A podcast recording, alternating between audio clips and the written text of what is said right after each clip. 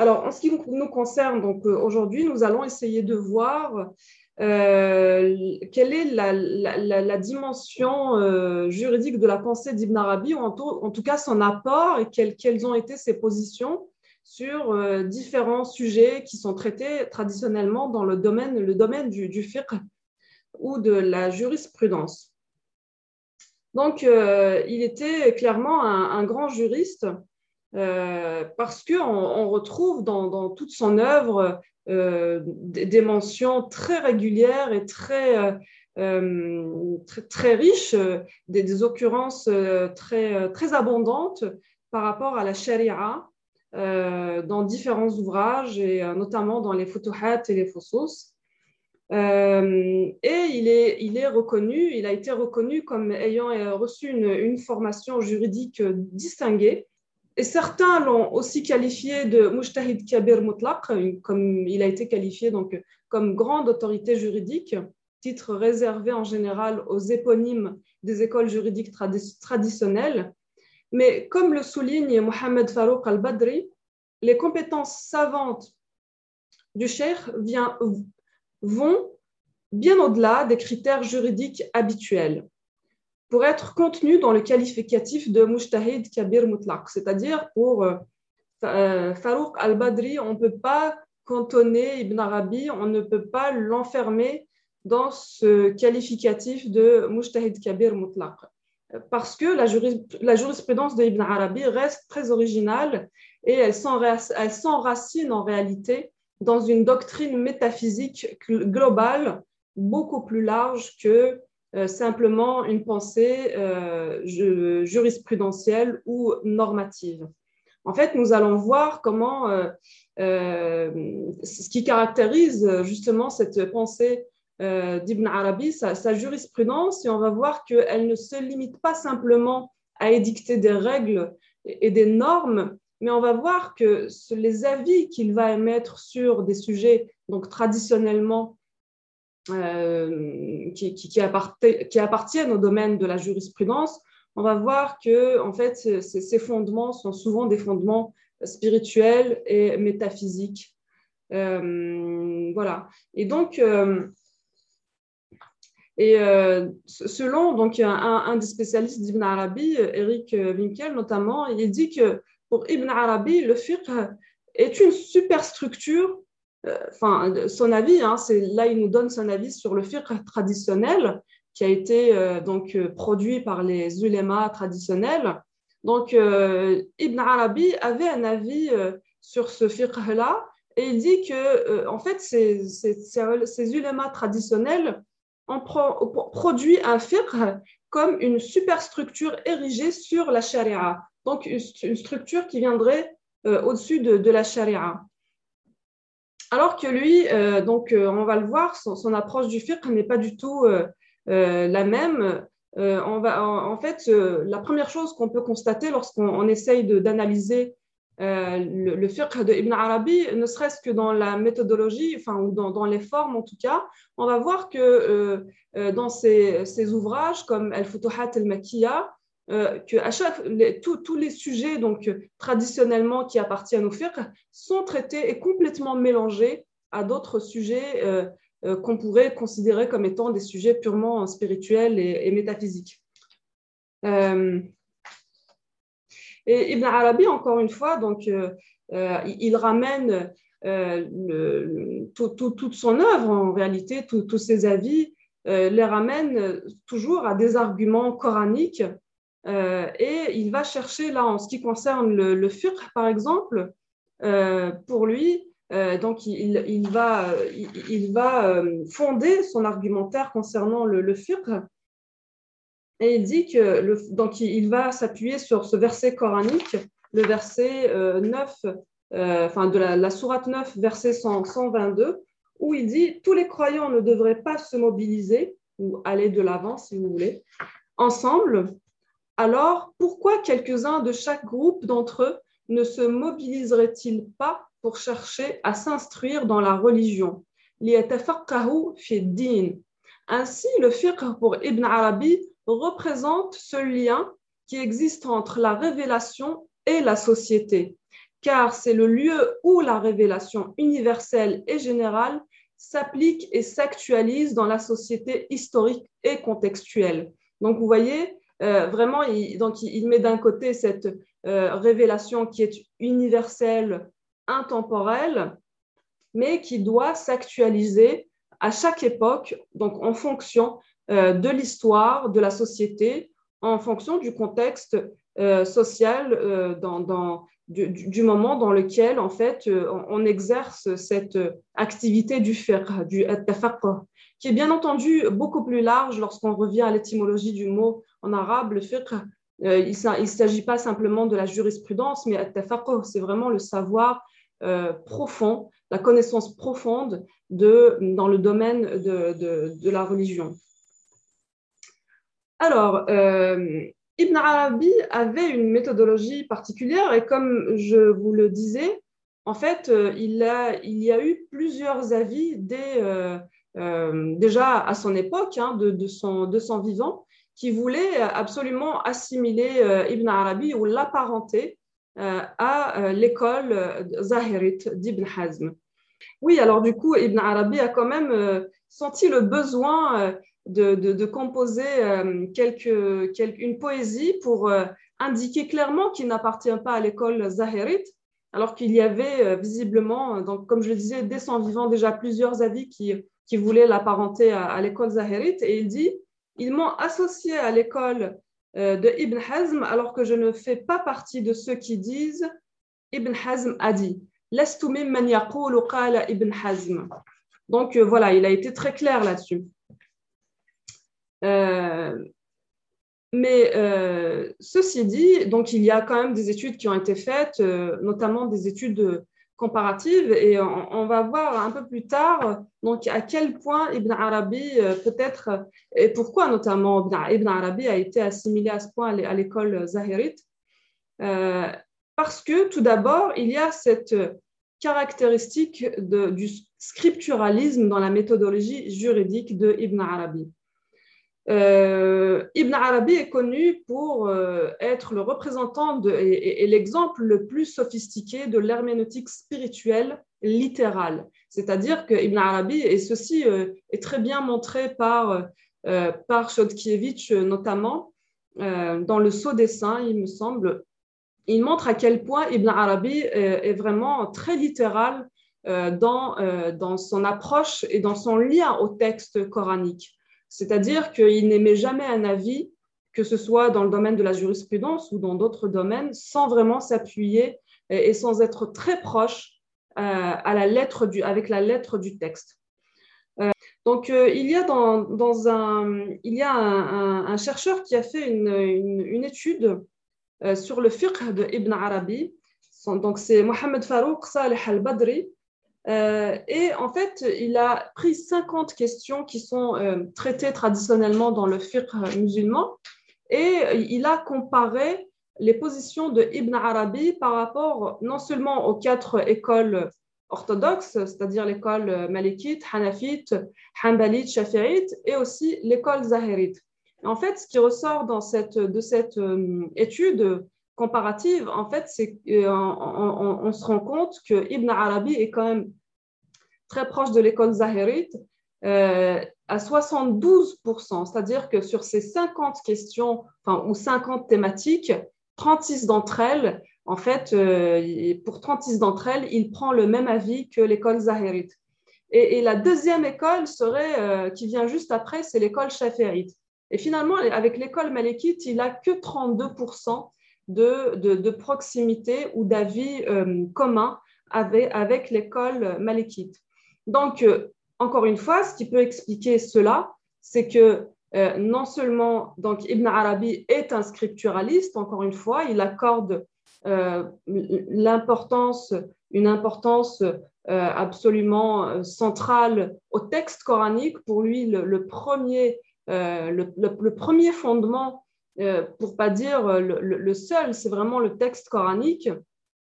Et, ça a été clairement aussi l'orientation défendue par l'école zahérite.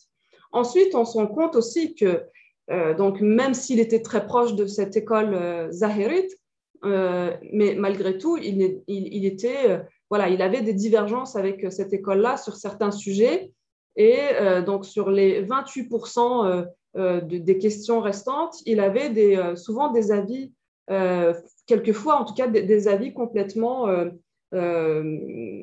personnels qui, ne, se conformaient à aucune autre école juridique.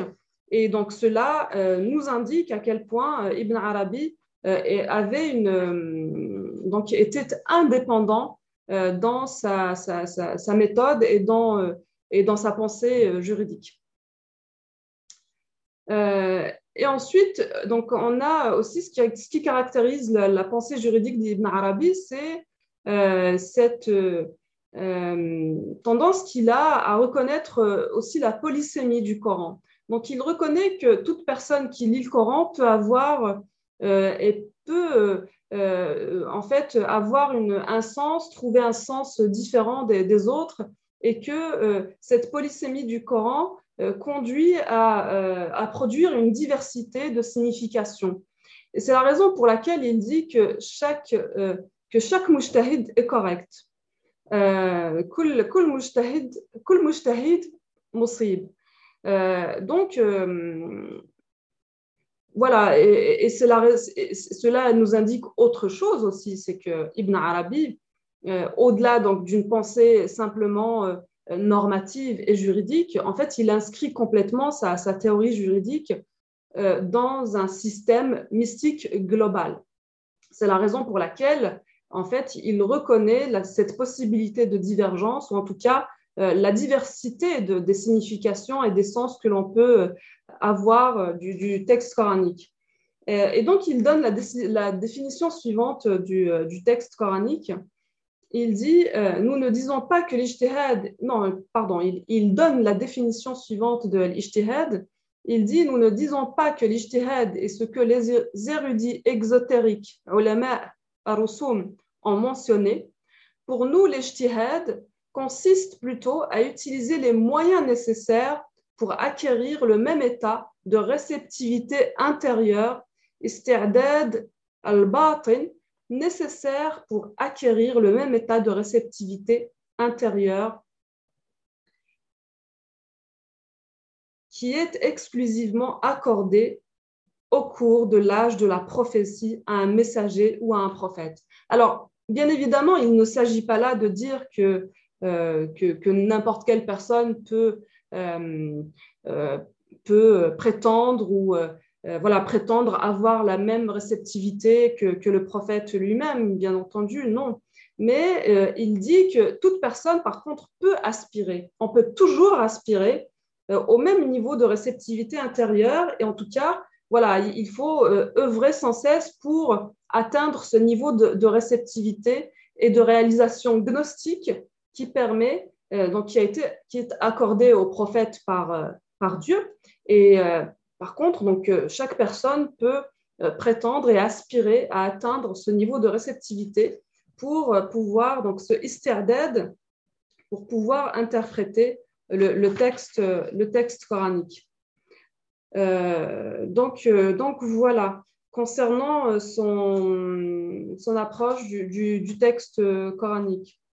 Donc, euh, ainsi, Ibn Arabi soutient euh, dans sa, doctrine sur le, le fiqh que euh, pour lui, en fait, le pluralisme juridique ou le pluralisme des avis et des, opinions et des interprétations normatives à partir du texte coranique est inéluctable. C'est-à-dire qu'on ne peut pas, on ne peut pas y échapper. On ne peut pas échapper au fait que euh, voilà, l'humanité à travers les âges en fonction de, la réceptivité de, de, chaque alim, justement, euh, on ne peut pas échapper euh, à la pluralité des, avis juridiques et des compréhensions du, texte coranique.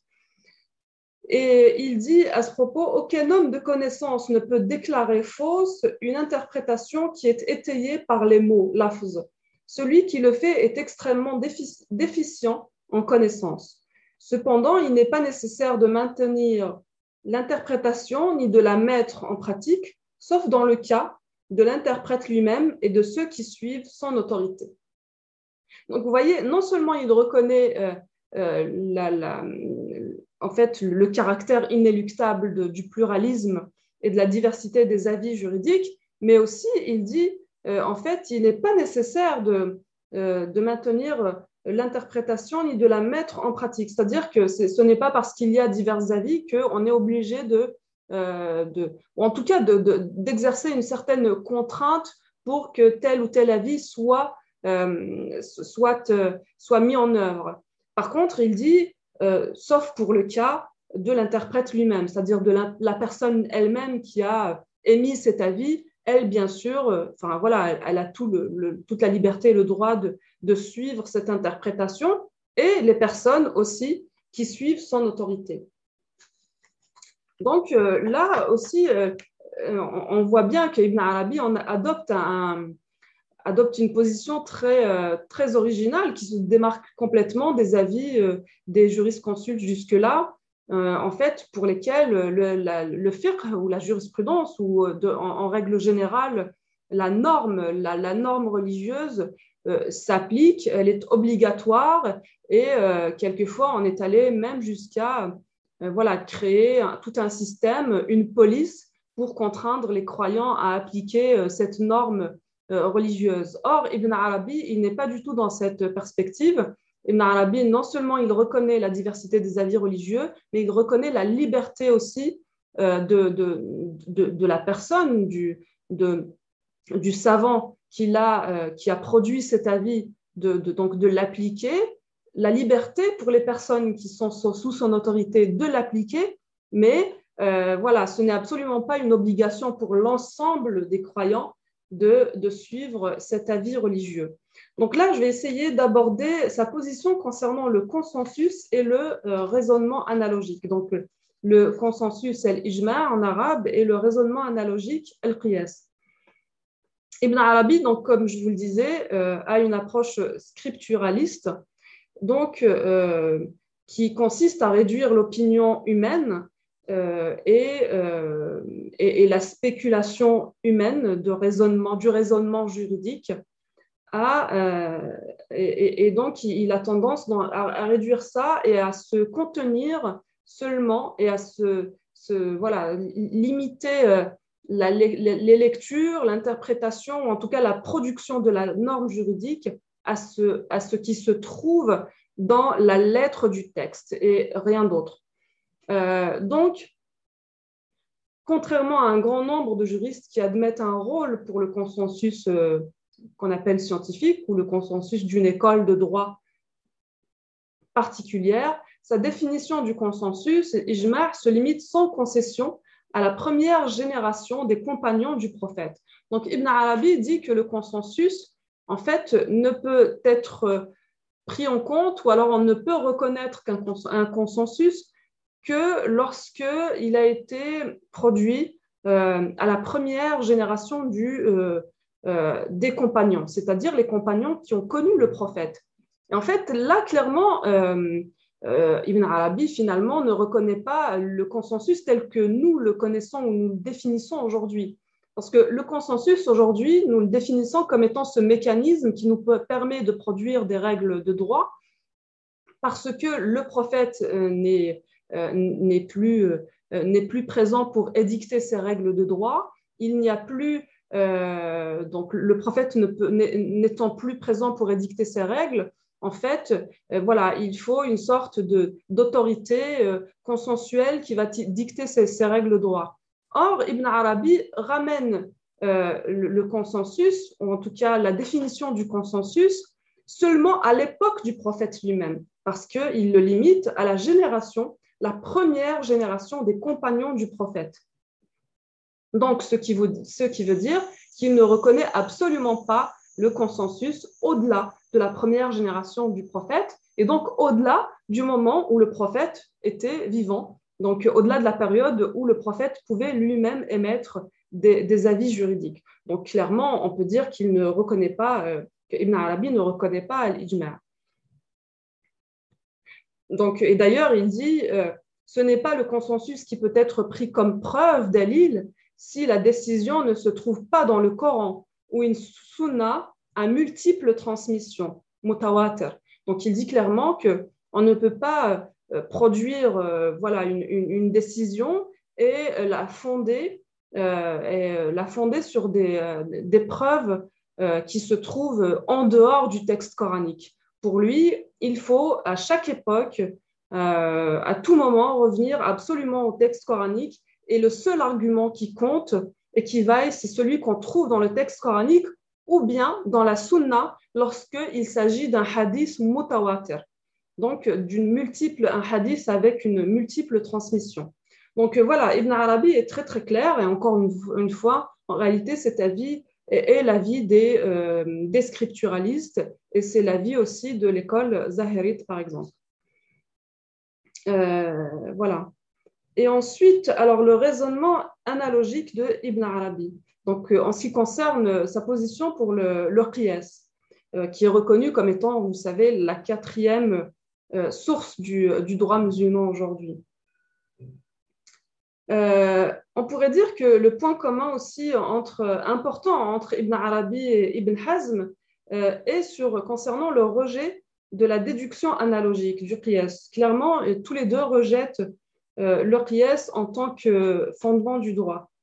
Euh, en tant que scripturalistes stricts, tous les deux, euh, les Zahiri aussi ont rejeté la capacité de la raison humaine d'avoir accès à une justification cohérente des lois de Dieu à partir de laquelle de nouvelles règles pourraient être extrapolées. C'est-à-dire que le zahirisme ne reconnaît pas qu'on puisse extrapoler à partir d'un cas qui a existé à une certaine époque, l'extrapoler à, euh, euh, à, une période plus, plus tardive à partir simplement d'un mécanisme d'analogie. Et, donc, encore une fois, pour les scripturalistes, il faut revenir absolument au texte coranique qui reste le seul, le seul, la seule source de, du droit musulman.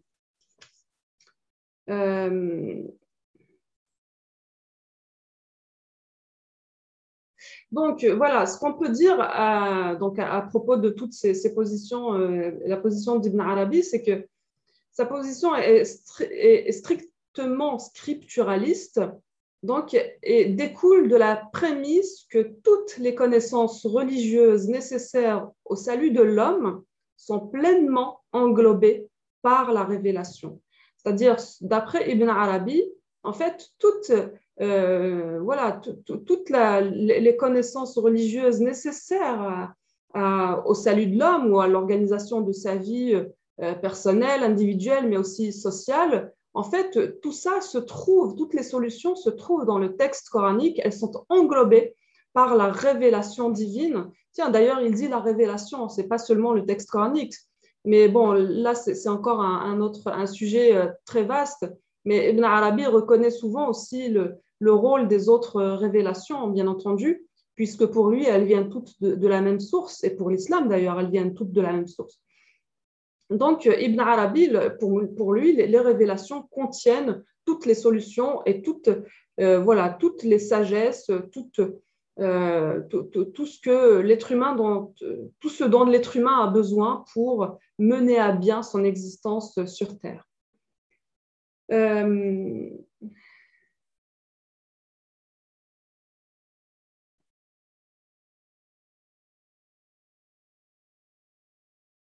Voilà, donc il considère à partir de là que euh, euh, recourir à, un raisonnement analogique peut être euh, considéré comme étant superflu à partir du moment où on a un texte et une révélation en fait qui, est là justement pour nous indiquer quelle est la voie à suivre, quels sont les, commandements divins à suivre pour accéder au salut.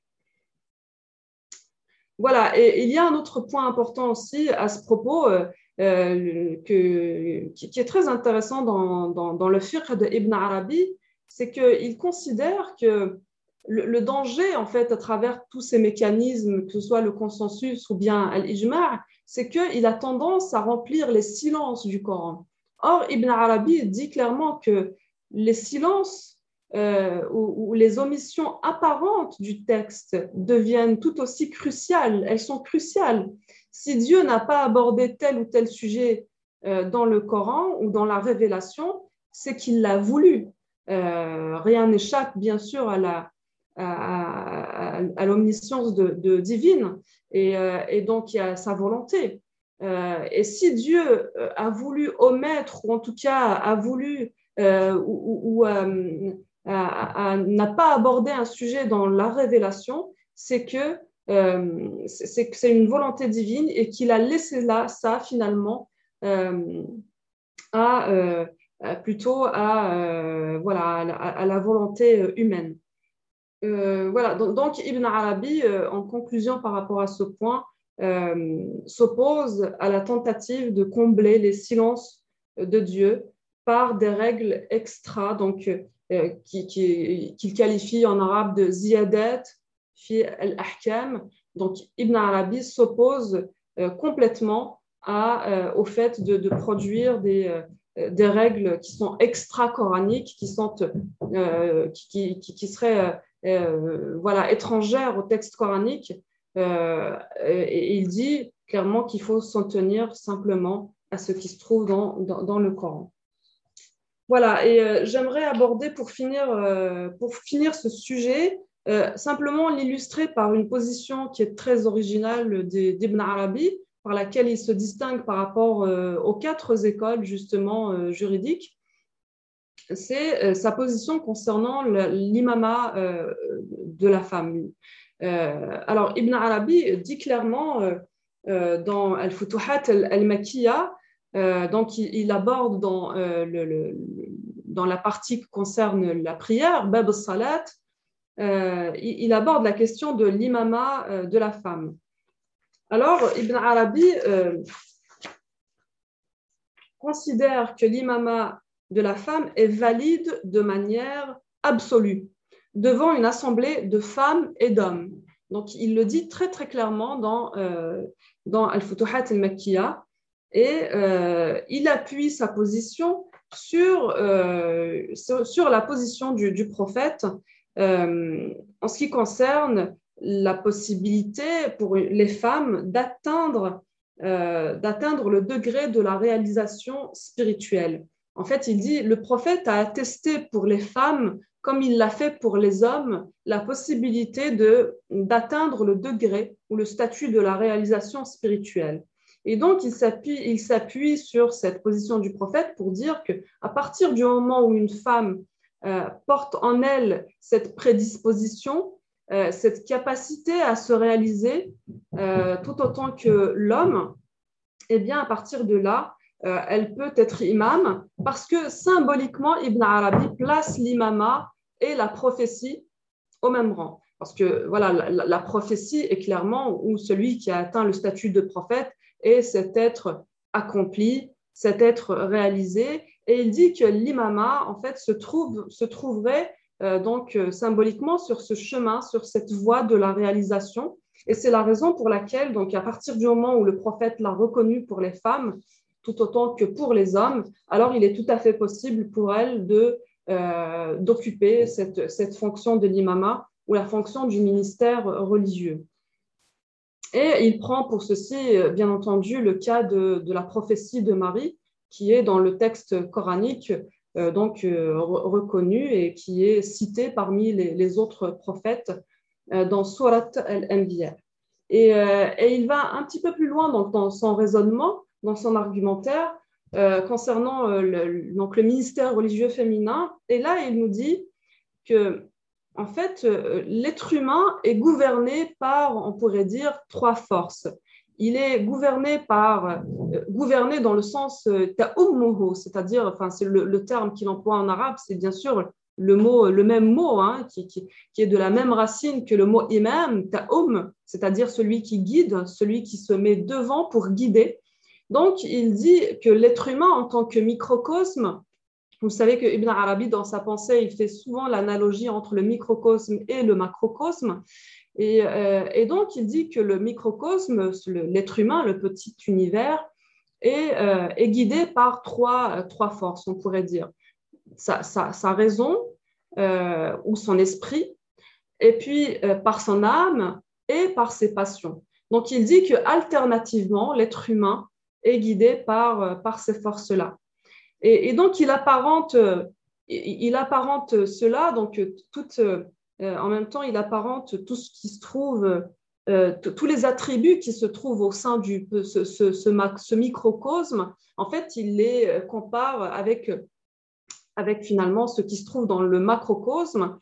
Et, les attributs qui se trouvent chez l'être humain, ce sont, il les apparente aux êtres humains ou à la communauté des êtres humains. Donc, la communauté des attributs au sein du microcosme peut être mise en, analogie, en parallèle avec les, la communauté des êtres humains. Donc, si au sein du microcosme, l'être humain, donc il, si à un moment donné cet esprit, en fait, euh, si l'être humain, euh, euh, en fait, exprime une lassitude par rapport au, gouvernement de l'esprit, eh bien, l'âme doit absolument reprendre, reprendre les rênes voilà, parce que en fait, c'est, euh, il y a une complémentarité entre euh, la raison et la sagesse. Hein. L'esprit, c'est la raison, et l'âme, c'est la sagesse. Une complémentarité qui font que ces deux-là doivent sans cesse, en fait, gouverner l'être humain, le microcosme, et ne pas laisser l'être humain aux mains des, passions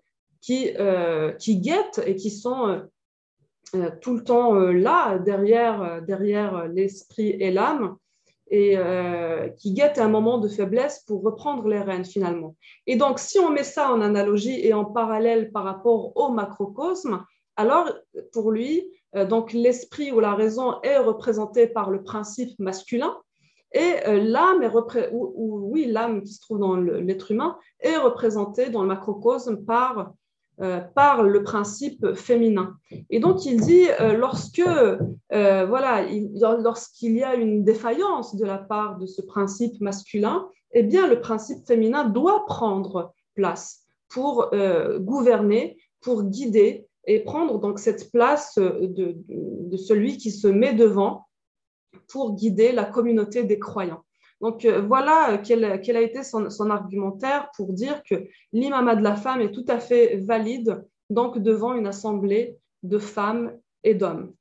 Euh, voilà, enfin en conclusion, très rapidement, euh, ce qu'on pourrait dire de, du fiqh de Ibn Arabi, c'est que clairement, il représente une contribution très originale et unique au, domaine du droit islamique, mais en règle générale à toute la pensée euh, religieuse musulmane, la pensée euh, voilà, mystique et, euh, et, jurisprudentielle. Et finalement, elle réside en dernière analyse dans sa métaphysique. L'épistémologie gnostique de sa doctrine soufie et l'herméneutique coranique qui en résulte donc par son strict scripturalisme qui cherche à défendre la riche polysémie du Coran et sa nouvelle tentative de redéfinir l'ijtihad en un processus hautement personnel de raffinement spirituel. Donc Ibn Arabi ouvre la voie à l'inévitable pluralisme qui doit être présent aux deux niveaux de la méthodologie, que ce soit au niveau des usul, al-fiqh, ou bien au niveau des furu' donc l'inévitable pluralisme chez Ibn Arabi. Voilà, je vous dis merci et euh, euh, merci de votre écoute.